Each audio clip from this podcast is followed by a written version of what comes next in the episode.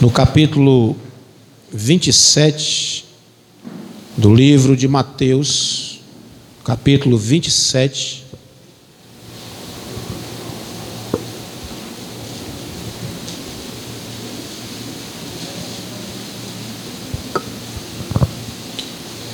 Do versículo 1 ao versículo de número 10.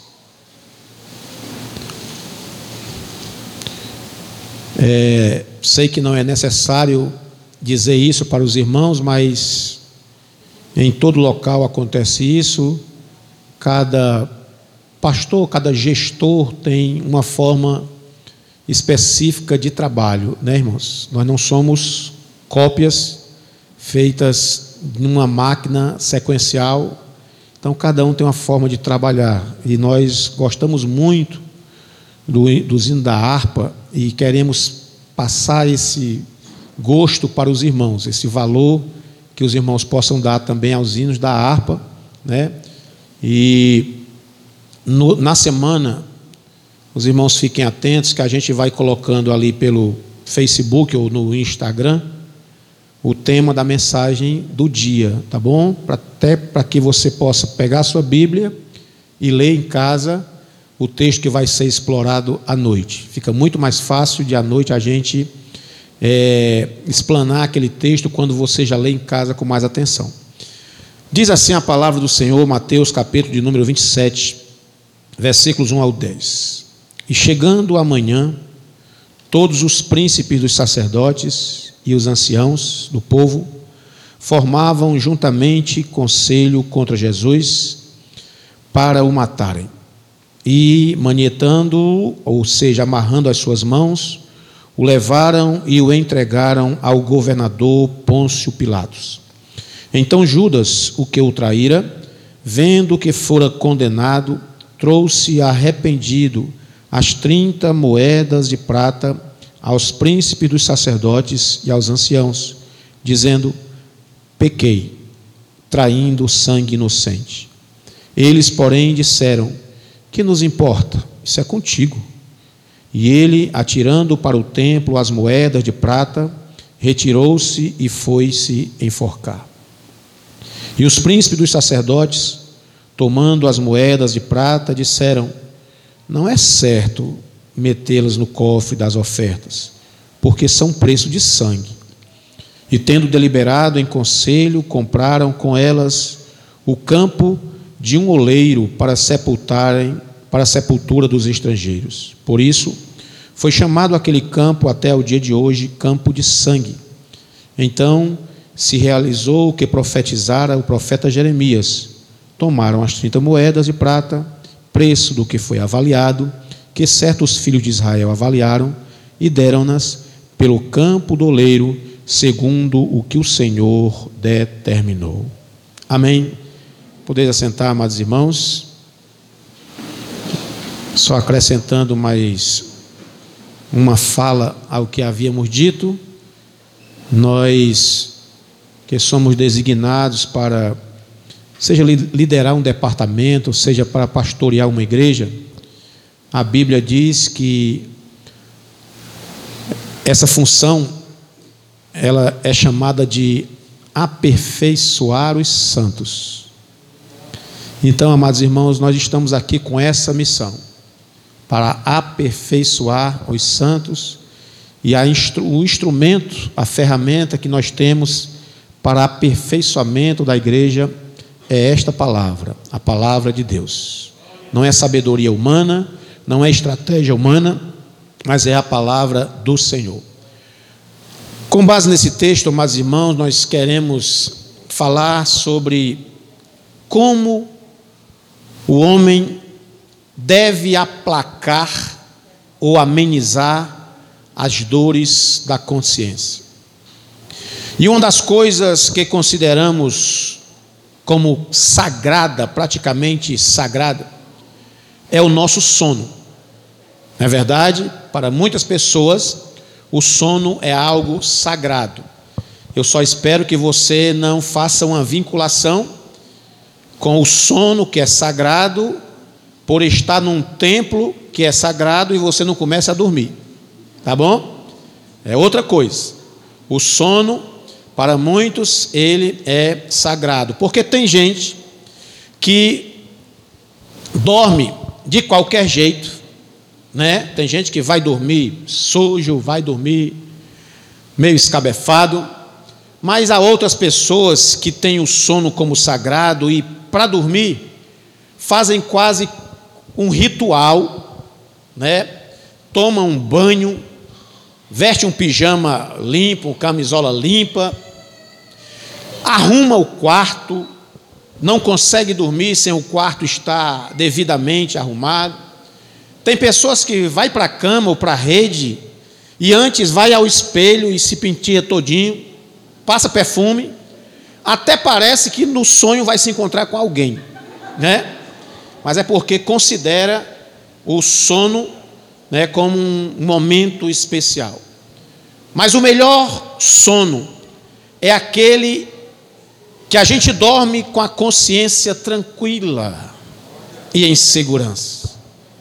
Não tem coisa melhor do que uma consciência tranquila e dormir em segurança.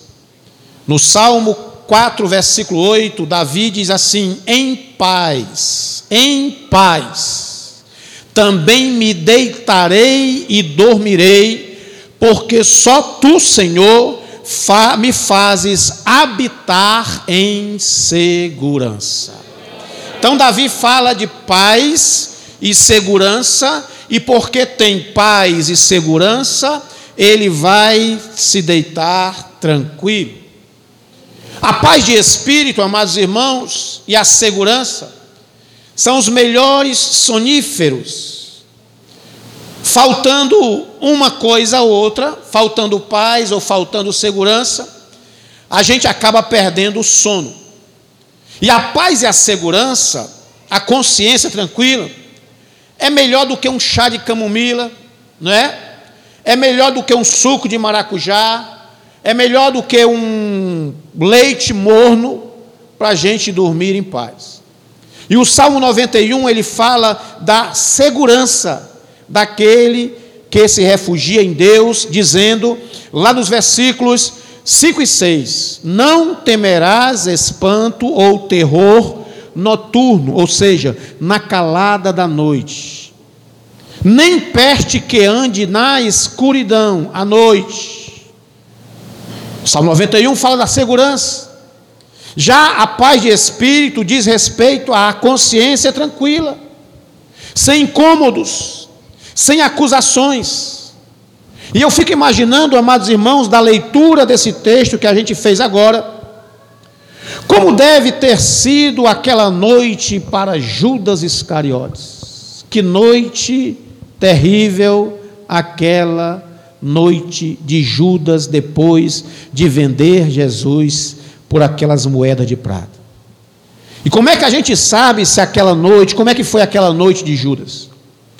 As atitudes dele no dia seguinte vão nos dar uma noção de quão terrível foi aquela noite de Judas. Por quê? Porque logo cedo ele quis devolver o dinheiro, ele jogou as moedas para o templo e depois foi suicidar-se. O que é isso? Resultado de uma mente perturbada resultado de uma consciência pesada, que certamente não o deixou dormir na noite anterior. Possivelmente foi a noite mais terrível, mais perturbada, talvez a noite mais longa da vida de Judas. A Bíblia não diz, mas nós podemos imaginar Judas pensando na besteira que fez. Eu acredito que todos nós aqui já passamos por uma situação dessa, que a gente vai tentar dormir e não consegue, pensando na besteira que fez durante o dia ou acabou de fazer. Ninguém consegue dormir. A Bíblia não diz, mas a gente pode imaginar o que, que Judas ficou pensando naquela noite. Talvez imaginando as possíveis consequências do seu ato covarde. Ato covarde. Por que covarde? Porque ele indicou quem era o acusado com um beijo. Ele chamou os soldados e disse: Vamos ali, ele está num jardim orando. Ele costuma orar naquele jardim. Mas está escuro. Como é que a gente vai saber se todos eles são parecidos? Judas diz assim: Eu vou identificar com um beijo. Ele poderia simplesmente ter apontado. Mas Judas vai e identifica com um beijo. Covarde, covardia, irmãos. Além do mais, Jesus era um inocente. Talvez Judas não tenha dormido aquela noite se lembrando dos ensinos de Jesus, da companhia de Jesus, de todo o bem que Jesus fazia. Talvez pensando no tamanho da sua traição, afinal de contas, ele tinha sido um homem de confiança de Jesus. Os irmãos bem sabem, conhecem a história e sabem que Judas era o tesoureiro do ministério de Jesus. Ora, Jesus poderia ter escolhido Mateus para ser seu tesoureiro. Afinal de contas, era um homem que entendia de contabilidade. Era um cobrador de impostos, mas Jesus escolhe Judas, um homem de confiança. E agora Judas trai a confiança de Jesus. Depois daquela noite, com a consciência perturbada, escondido em algum lugar de Jerusalém, Judas ficou sabendo logo pela manhã que Jesus havia sido condenado. Condenado a quê? A prisão? A uns açoites somente? Não. Jesus havia sido condenado à morte. Certamente a dor na consciência de Judas aumentou mais ainda. Porque se Jesus tivesse sido julgado e tivesse sido absolvido por Pilatos, a dor na consciência seria amenizada, mas não. Jesus foi condenado a açoites, à morte e a morte mais vergonhosa que havia naquele tempo morte de cruz. E não num local oculto, não, em cima de um monte nos nossos dias é como se lá estivesse Jesus em praça pública, com a transmissão ao vivo na TV, nas redes sociais, um local público para todo mundo ver Jesus sendo morto. Quando Judas sabe disso, certamente a sua consciência ficou mais ainda pesada.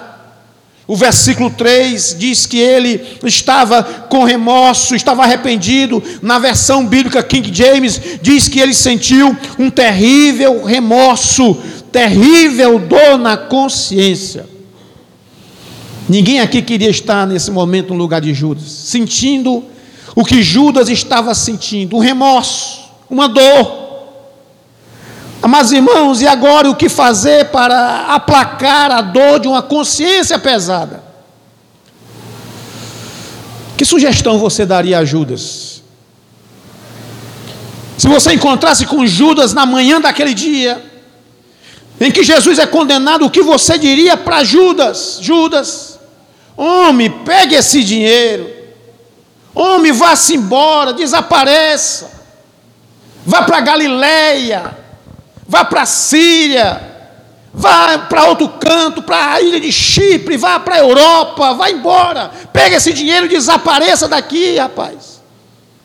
Vai recomeçar a sua vida, esqueça, esqueça, pega o beco. Ou você diria, Judas, volte, rapaz, se arrependa. Judas, devolva esse dinheiro. Judas, desfaça esse negócio. Qual o conselho que seria útil para Judas naquele momento. Judas não pediu conselho de ninguém. E Judas foi tomar três decisões. E todas as três decisões equivocadas. Primeiramente, nós vemos Judas cheio de remorso, com a consciência pesada, e eu diria já é um bom começo porque existem muitas pessoas, amados irmãos, que cometem os seus delitos e já não há mais arrependimento. A mente está embotada. Já não pesa mais a consciência. A Bíblia vai dizer que pelo menos Judas teve essa vantagem. Ele estava cheio de remorso. A Bíblia fala de mentes cauterizadas. Você sabe o que é cauterizar?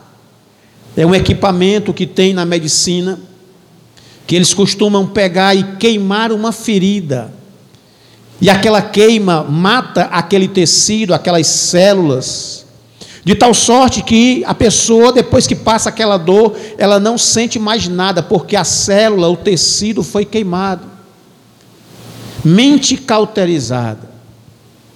Será que hoje nós estamos vivendo num tempo de mentes cauterizadas, insensíveis, Mentes que pecam contra o Senhor, não a ponto de vendê-lo, de traí-lo, mas todo pecado é uma traição contra o Senhor. Existem muitas pessoas que não sentem a mínima, como dizia minha mãe, não bate nem a passarinha. Pecam contra o Senhor, pecam contra Deus, mas a consciência já não pesa mais. A dor na consciência é o primeiro passo para o arrependimento. Mas Paulo avisou profeticamente a Timóteo, dizendo em duas cartas, que um dos sinais dos últimos tempos seria homens insensíveis com a mente cauterizada. Essa semana, irmãos, tive acesso a um umas conversas de zap, juntamente com fotografias de uma pessoa que canta num determinado grupo de louvor de uma igreja, não é aqui, não fique, não fique olhando para esse pessoal aqui, não, não são eles, não. As coisas mais terríveis, as conversas mais nojentas, as fotografias, pessoas casadas, mas que sobem no altar do Senhor, pegam o microfone e vão cantar como se nada tivesse acontecido. Tempos de mentes cauterizadas, mentes insensíveis. Pastor, o senhor está querendo dizer que há pessoas aqui no nosso meio o senhor está chegando hoje, já está dizendo que tem pessoas no nosso meio com a mente cauterizada. Não, meu irmão, eu não estou querendo dizer, eu estou dizendo. Porque isso é percentual. No meio do joio, no meio do trigo, há joio no meio de pessoas que chegaram hoje aqui com o coração contrito, no meio de pessoas que saíram de casa dizendo assim: Eu hoje vou para a casa do Senhor, no meio de pessoas que antes de virem para cá oraram ao Senhor dizendo: Eu vou cultuar na tua casa. Existem pessoas que chegaram aqui e estão já doido para terminar o culto para dizer assim: Já fiz minha devoção, estou indo embora. Pai do céu, até domingo que vem. Tempos de mentes embotadas, tempos de mentes cauterizadas, tempos de mentes sem arrependimento que impedem o perdão de Deus. Sem arrependimento, não haverá confissão, sem confissão não haverá perdão. Pessoas que se envolvem em enganos, em criminalidade, em mentiras, em traições, em matança e etc. É o tempo que nós estamos vivendo hoje. Graças a Deus que esse, esse culto não é transmitido. Mas se você olhar ali para Brasília, olhar para a CPI do Senado, os caras com a cara mais lavada do mundo, acusando uns aos outros, todos com teto de vidro. É isso que a gente vê, é essa noção de insensibilidade que se passa para a sociedade de tal forma que alcança o coração indiscriminado de muitas pessoas que fazem, pecam e não se arrependem, Portanto, sem arrependimento não há perdão. Parece que está faltando, no mínimo, princípios morais para a humanidade de hoje. No mínimo, princípios morais. Não há mais pudor, não há temor, não há remorso, não há peso na consciência. Então Judas, sinceramente, parece que estava melhor do que muitas pessoas da atualidade, porque ele ficou perturbado. Ele não dorme direito. Só que o sentimento que invadiu o coração de Judas depois da traição foi um bom sentimento, sim, foi melhor que a postura de Davi, depois dos dois pecados mais famosos que ele cometeu. Davi, ele, ele é, é, é cobiça Batseba, manda chamar Batseba para o seu palácio, tem com ela uma relação amorosa e para tentar esconder ou aplacar esse pecado, ele pega o esposo de Batseba chamado Urias e manda uma carta para Joabe, o general e de Joabe, pega esse cara, bota na primeira linha de frente e afasta os demais soldados. Malvado Davi. Depois que Urias morre, é morto, Davi fica na boa, no palácio, até que recebe a visita de um certo profeta de Deus. E o profeta diz para ele: O Davi, eu queria te contar uma história, Davi, rei Davi, e tu me dá o veredito. E Davi vai dizer: Pode dizer. Um certo homem, ele tinha muitas ovelhas no seu curral e recebeu a visita de um amigo, e ele quis fazer um churrasco para esse amigo, ele olhou para o vizinho, um empregado dele, que só tinha uma ovelhinha. E ele mandou matar a ovelhinha do seu amigo, sacrificou a ovelhinha e fez um churrasco para o seu amigo. Davi disse assim: Eu quero só o primeiro nome dele. Não me dê nem o CPF, eu quero só o primeiro.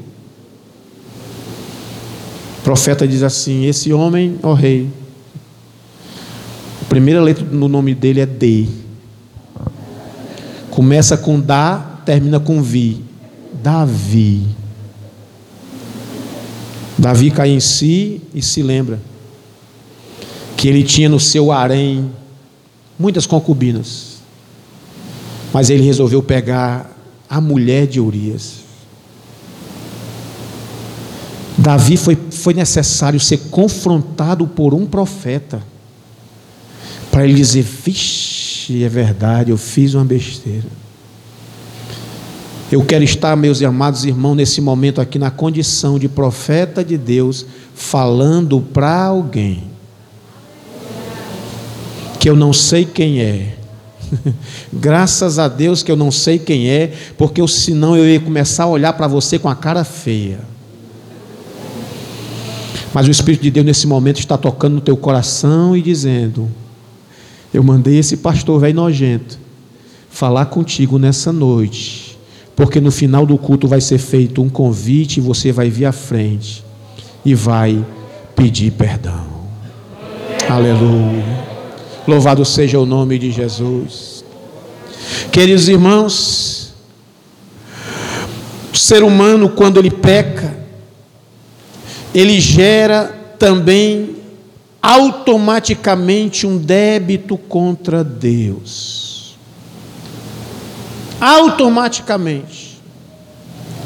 Judas, apesar daquele remorso, ele toma três atitudes equivocadas.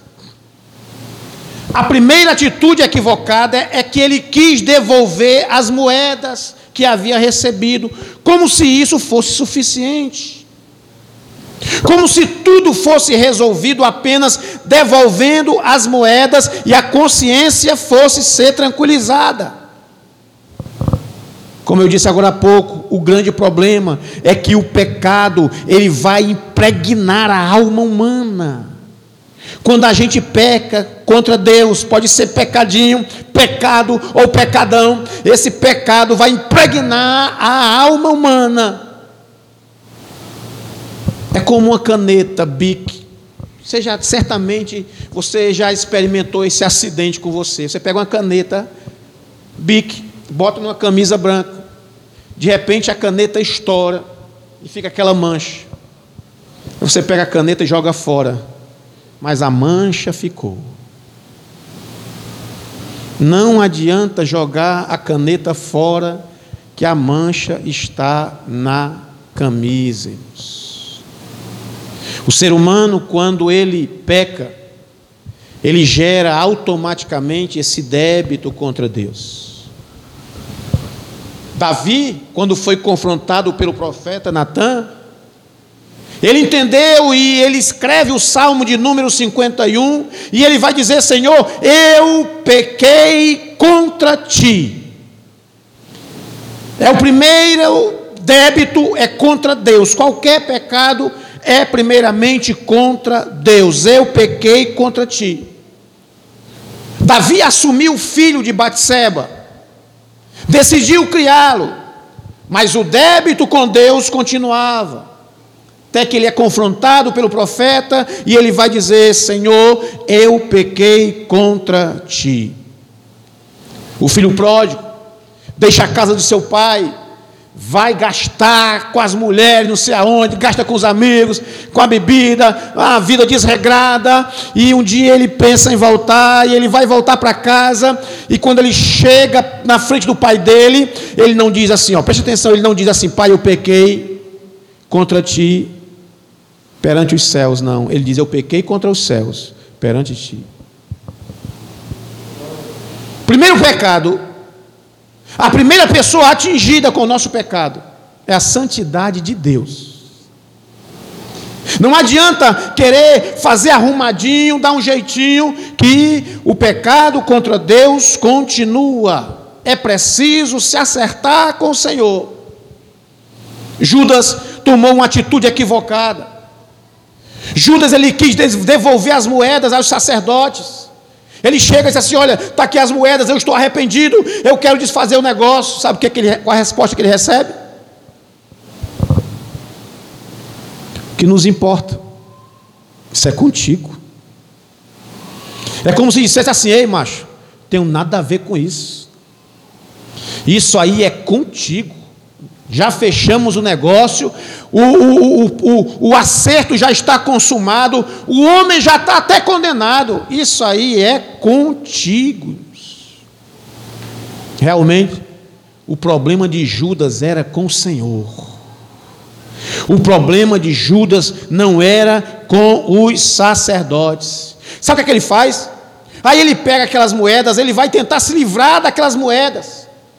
Ele abre assim a porta do templo e pega aquelas 30 moedas de prata e joga lá para dentro. Como se se livrando das moedas, ele tivesse se livrando do pecado. Aquelas moedas criou nele uma repulsa. Criaram nele uma repulsa. Ele ficou com nojo daquelas moedas. Eu imagino Judas com aquela mão cheia de moedas e com nojo, com repulsa, joga as moedas para dentro do templo, não adianta. É semelhante, sabe o quê? A uma pessoa que comete um adultério e para aplacar a dor da consciência, ele toca fogo na cama. Corra linda. Não, eu vou tocar fogo nessa cama, nesse lençol. Que é para minha consciência. Não, meu amigo. Não adianta, não adianta. É como alguém que comete um crime, mata alguém e, e, e, resolve jogar a arma fora. Não resolve de jeito nenhum, não adianta. Quando a gente peca, nosso negócio é entre nós e Deus. A nossa veste espiritual fica manchada. E agora? Minha veste espiritual está manchada. Qual é a solução? Tem solução ainda? Tem. Só o sangue do Cordeiro para tornar a nossa veste mais alva do que a neve. Diz Isaías no capítulo 1 e versículo 18: Ainda que os vossos pecados sejam como a escarlata vermelha, eles se tornarão brancos como a neve, ainda que sejam vermelhos como o carmesim, se tornarão como a branca lã, louvado seja o nome de Jesus. Não tome atitudes erradas, não tome atitudes equivocadas, só há um remédio para apagar o pecado, é o sangue de Jesus vertido na cruz do Calvário, aleluia, louvado seja o nome do Senhor. Se essas palmas não vierem acompanhadas de glória a Deus, aleluia, elas estão sendo para o pregador, e pregador nenhum merece palma. Aplauda ao Senhor, glorificando o nome dEle, aleluia. Primeira atitude equivocada, querer se desfazer das moedas. A segunda atitude equivocada, ele foi confessar o seu pecado para pessoas erradas. No versículo 4 ele vai aos sacerdotes e diz: Ei, eu pequei, ó. Eu traí sangue inocente, ó. Mas para quem ele disse isso? Ele disse para as autoridades religiosas. Irmãos, esse é outro equívoco que muitas pessoas cometem. Confessar o seu pecado para a pessoa errada não alcança perdão. Quem peca contra Deus não confessa pecado para santo. Quem peca contra Deus não confessa o seu pecado simplesmente para o homem. Você tem que confessar o seu pecado para Deus. Aleluia. É como se eu pegasse e ferisse aqui, eu fizesse algo errado contra o irmão Aguiar e fosse pedir perdão ao, ao irmão ali. Está errado. Eu pequei foi contra ele. Tem muita gente errando contra Deus e pedindo perdão aos homens. Não existe isso, irmãos. Você pecou contra Deus. O grande problema de Judas foi ele não ter ido ao próprio Jesus pedir perdão. O pastor, e dava tempo. Dava. Na noite em que Jesus é traído, a noite da ceia, até o outro dia em que ele foi condenado e foi crucificado, até a hora da morte de Jesus, às três horas da tarde, dava tempo ele ter procurado Jesus no trajeto, por exemplo. A Bíblia diz que Jesus ia caminhando ali pela via dolorosa, ou pela via crucis, como as pessoas costumam chamar, a via da crucificação, e enquanto ele ia ali carregando a sua cruz, ele parou para conversar com as mulheres, as mulheres choravam, e ele dizia: Não chore por mim, não, chore por vós e pelos vossos filhos. Jesus teve tempo para ouvir alguém. Se Judas tivesse corrido e se miscuído ali no meio da multidão, ele dissesse: Ei, Jesus, ei, Jesus, sou eu. Ei, quer meu galho aí? Jesus, foi mal. Jesus me perdoa. Jesus teria perdoado aquele homem. Em meio às dores, Jesus crucificado. O malfeitor olha para ele e diz assim: Senhor, lembra de mim quando tu entrar no paraíso. E o Senhor, em meio às dores, olhou para ele e disse assim: Hoje mesmo, tu estarás comigo no paraíso. Jesus olha para o chão e vê Maria e João, e ali crucificado, diz assim: mulher, eis aí o teu filho, eis aí a tua mãe. Jesus tinha fôlego suficiente para perdoar Judas, se Judas tivesse pedido perdão. Mas Judas não procurou Jesus. Seu pecado tinha sido muito grave, tínhamos, trair alguém. Seu pecado foi intenso. Mas Paulo escrevendo aos Romanos, no capítulo 5, versículo 20, ele diz assim: Onde o pecado foi abundante, superabundou a graça. Aleluia onde o pecado foi terrível, maravilhosa, foi a graça salvadora do nosso Senhor Jesus, aleluia. Eu não sei o que você fez contra Deus. Nem me interessa saber. No final do culto você não vai confessar para mim, não. Pastor, o senhor não, nem imagina o que foi que eu fiz. Eu não quero nem imaginar. Pastor, o negócio foi tão feio. Pior, aí é que eu não quero saber mesmo. Pastor, tem jeito para mim? Você está vivo? Estou. Enquanto há vida, a esperança e há perdão para você. Pastor, mas é. Meu filho, minha filha, eu não quero saber se você saiu de casa e veio hoje aqui você não veio aqui para ver gente bonita, que aqui tem um bocado de gente feia.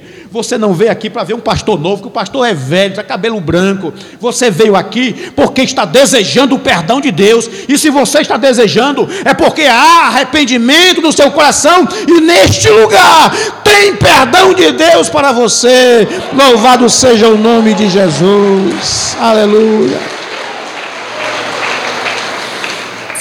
João 6,35, Jesus já tinha dito: Eu sou o pão da vida, aquele que vem a mim não terá fome, e quem crê em mim nunca terá sede. Judas estava com fome de perdão. Era para ele ter ido a Jesus, Jesus não negaria perdão ao Judas. O erro de Judas foi procurar o sacerdote errado. O erro de Judas foi procurar os religiosos para confessar o seu pecado. Deixa eu dizer para você, com todas as letras, pare de procurar as pessoas erradas para confessar os seus erros. Você já contou aos seus parentes, alguém de confiança? Já? Você já contou ao seu amigo, à sua amiga de confiança? Não já? Resolveu? Não, pastor, eu só fui desabafar pois desabafo não é perdão. Você já procurou alguma pessoa de confiança? Você continua procurando a pessoa errada para confessar os seus erros. Não faça como Judas. Você pecou, foi contra o Senhor. E é a Ele que você tem que pedir perdão nesta noite. Louvado seja o nome do Senhor Jesus.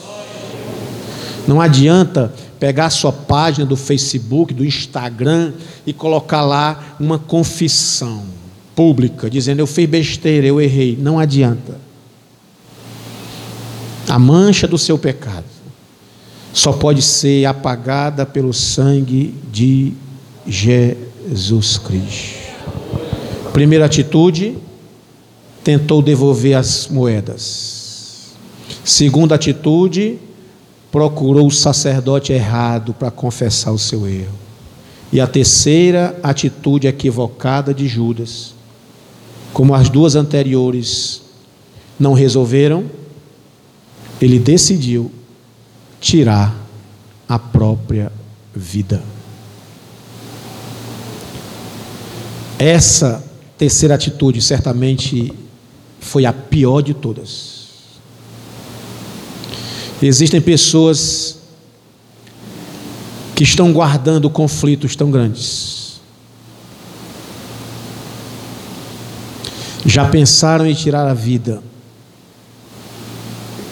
E o Senhor te guardou até hoje. Existem pessoas cuja consciência dói tanto que quer se livrar da dor, se livrando da vida. Há uns dez anos, meu irmão que é lá de Recife, tinha um colega, tem um colega, eu conheci esse rapaz, um presbítero da igreja, um cara muito gente boa pregador da palavra de Deus. A gente conversava com ele, era um cara de conhecimento bíblico profundo, uma eloquência. E um dia no trabalho ele começou com uma amizadezinha, sabe com aquelas amizadezinhas tipo de Ló e Sodoma? Que a Bíblia diz que ele foi estendendo as suas tendas em direção a Sodoma. Aquela amizadezinha gradativa, cativante, entre coleguinhas do trabalho, entre vizinho, entre não sei quem. Pois ele foi se envolvendo. Para resumir a história, ele terminou na cama com essa pessoa. Desesperado, ele liga para o meu irmão e de Juaribe. Eu estou nesse momento aqui na avenida em Biribeira. Vou pular agora. Não consigo confessar para minha esposa, vou dar o cabo da minha, da minha vida. Juaribe disse: aguenta aí um pouquinho que eu estou chegando. E deu tempo chegar e salvar aquela vida. Sabe o que é isso? Dor na consciência. Ele ia fazer a besteira que fez Judas. Querendo se livrar da dor, livrando-se da vida. E essa atitude extrema não resolve. Ao contrário, complica definitivamente. Porque a pessoa parte para a eternidade sem Deus. E vai viver a eternidade no inferno. Deixa eu lhe dizer, e talvez em algumas pregações que a gente vai pregar aqui, vou bater muito nessa tecla. Inventaram duas grandes mentiras para o ser humano. Uma é que existe reencarnação, a pessoa volta. A outra é que existe um tal de purgatório. Eu já folhei a Bíblia de Gênesis e Apocalipse, não encontrei nada parecido. Eu encontrei um versículo que diz que depois da morte segue-se o juízo e juízo sem misericórdia. Morrer sem Deus é a pior loucura que se faz. Morrer sem Deus é a pior loucura que se faz. Foi uma cadeira que quebrou ali. Os irmãos, volte a atenção para cá, que isso acontece. Essa atitude extrema não resolve. Na Bíblia nós encontramos pelo menos sete episódios de suicídio. A gente tem o rei Abimeleque, suicida. O rei Saul comete suicídio. O rei Zinri comete suicídio. Aitofel, que era conselheiro de Absalão, deu um conselho para Absalão, Absalão não atendeu o conselho dele, ele saiu para tirar a vida. Sansão, que decidiu derrubar as colunas do templo de Dagon, para que os filisteus morressem, é chamado o suicídio altruísta. Lá no livro de Atos dos Apóstolos, a gente tem, vê a tentativa do carcereiro lá de Filipos, querendo suicidar-se depois que as cadeias foram abertas. Tudo isso por desespero. Porém, a razão mais tola para cometer suicídio foi a de Judas. Por quê, pastor Tola? Porque ele só precisaria de uma atitude: eu vou a Jesus. Ele só precisaria se arrepender e pedir perdão. A angústia era intensa, mas o Senhor veio para dar vida, e vida com abundância, aleluia. Eu nunca esqueço de uma história que talvez até já tenha contado aqui, uma historinha que prefigura muito as atitudes de Satanás. Satanás é um acusador, você vive aí com a sua consciência pesada, é Satanás lhe acusando o tempo todo, lhe acusando, e o Espírito Santo, ele não acusa, ele diz assim: volte para a casa do Pai, vá lá, peça perdão. Satanás, ele faz o contrário, ele acusa. Eu nunca esqueço essa historiazinha de uma criança que quebrou o vaso da mãe, um vaso precioso. E a outra viu e disse assim: Vou contar para a mamãe. Não, não conte não. Pois então você vai ter que me dar a sua merenda. E começou a chantagear o outro.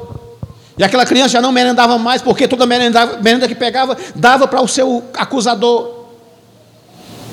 E aí aquele menino começa a emagrecer, começa até a passar fome. E a mãe disse assim: Meu filho, está tá vendo? Nada, não, mãe, está tudo certo. E quando ele queria segurar o seu lanche, o, o outro dizia assim: Vou contar para a mamãe. Vou contar para a mamãe. Aí ele teve uma, uma atitude. Ele disse assim: Quem vai contar sou eu. Chegou para sua mãe e disse assim: Mamãe, sabe aquele vaso que outro dia a senhora só fez varrer os, os cacos? Sim, meu filho. Foi o que quebrei. A mãe disse assim: Eu já sabia. Eu só estava esperando você voltar e me contar. Do mesmo jeito é esse Deus. Você esconde sua confissão para um Deus que tudo vê. Como é que você tem coragem de esconder a sua confissão para um Deus que viu o que você fez? Hum, não tem lógica isso.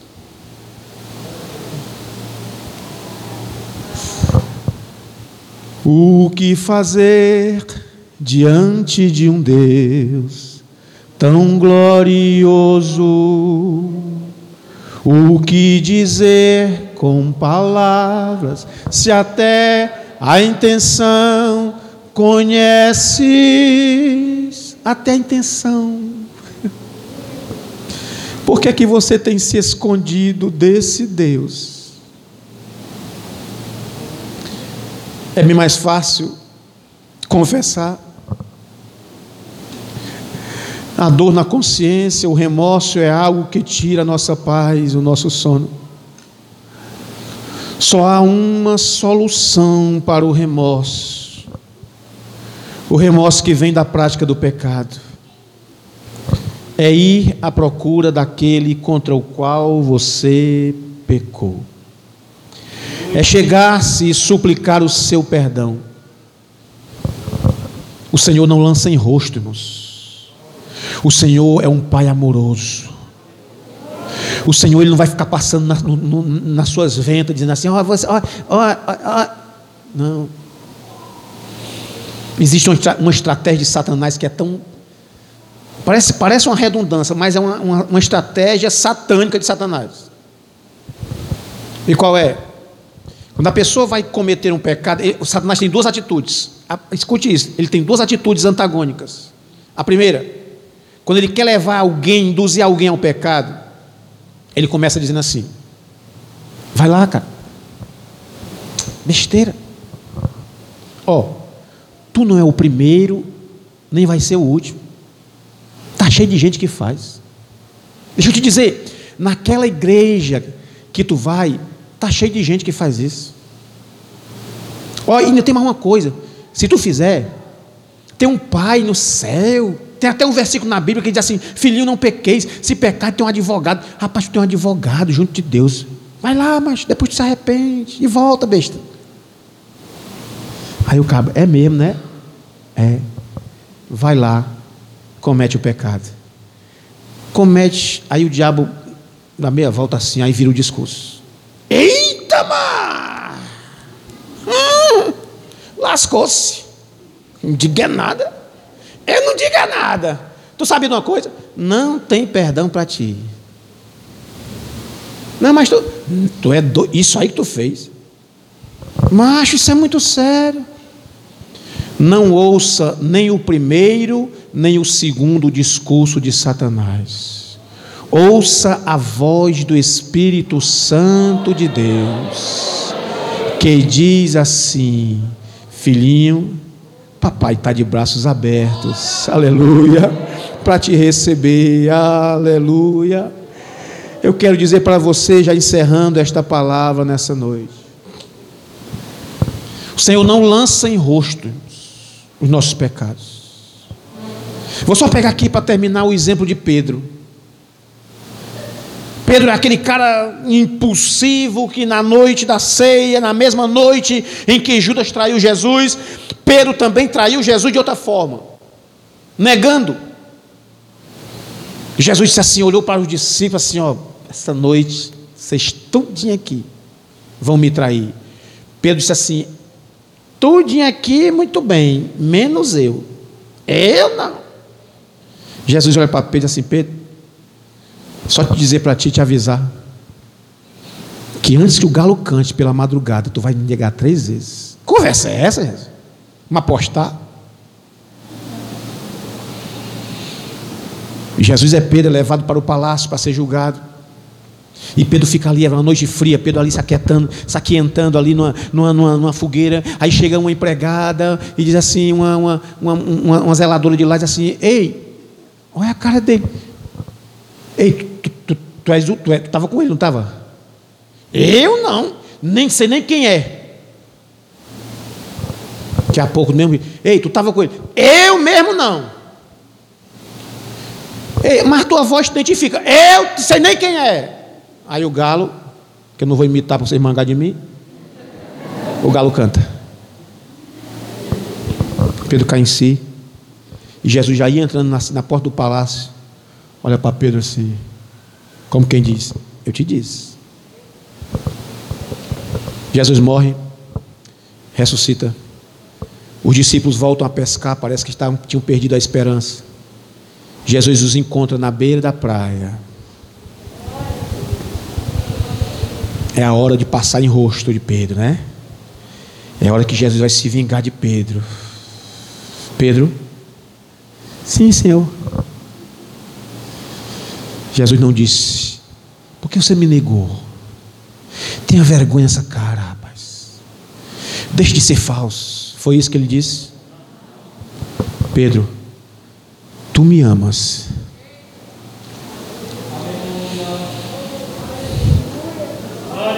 Senhor, eu te amo. Jesus Pedro, mais uma vez, deixa eu te perguntar. Tu me amas com o amor que o Pai nos ama? Sim. Pedro, tu me amas, Senhor. Não adianta, tu sabe todas as coisas. O Senhor disse assim: agora tu vai e apacenta as minhas ovelhas. Aleluia. O Senhor não passa em rosto. Fica de pé, igreja, em nome de Jesus, nessa noite, aleluia. Como em todas as noites, tem perdão para a sua vida, aleluia. Se você está aí no seu lugar e quer receber o perdão de Deus, não se preocupe, eu não vou pedir outro microfone para botar na sua boca e mandar você confessar. Não, você vai confessar o seu pecado ao Senhor, mas vai sair daqui perdoado, para a glória de Deus e para a vergonha de Satanás. Onde estiver a primeira pessoa para o Senhor Jesus. Sai do seu lugar, vem aqui à frente.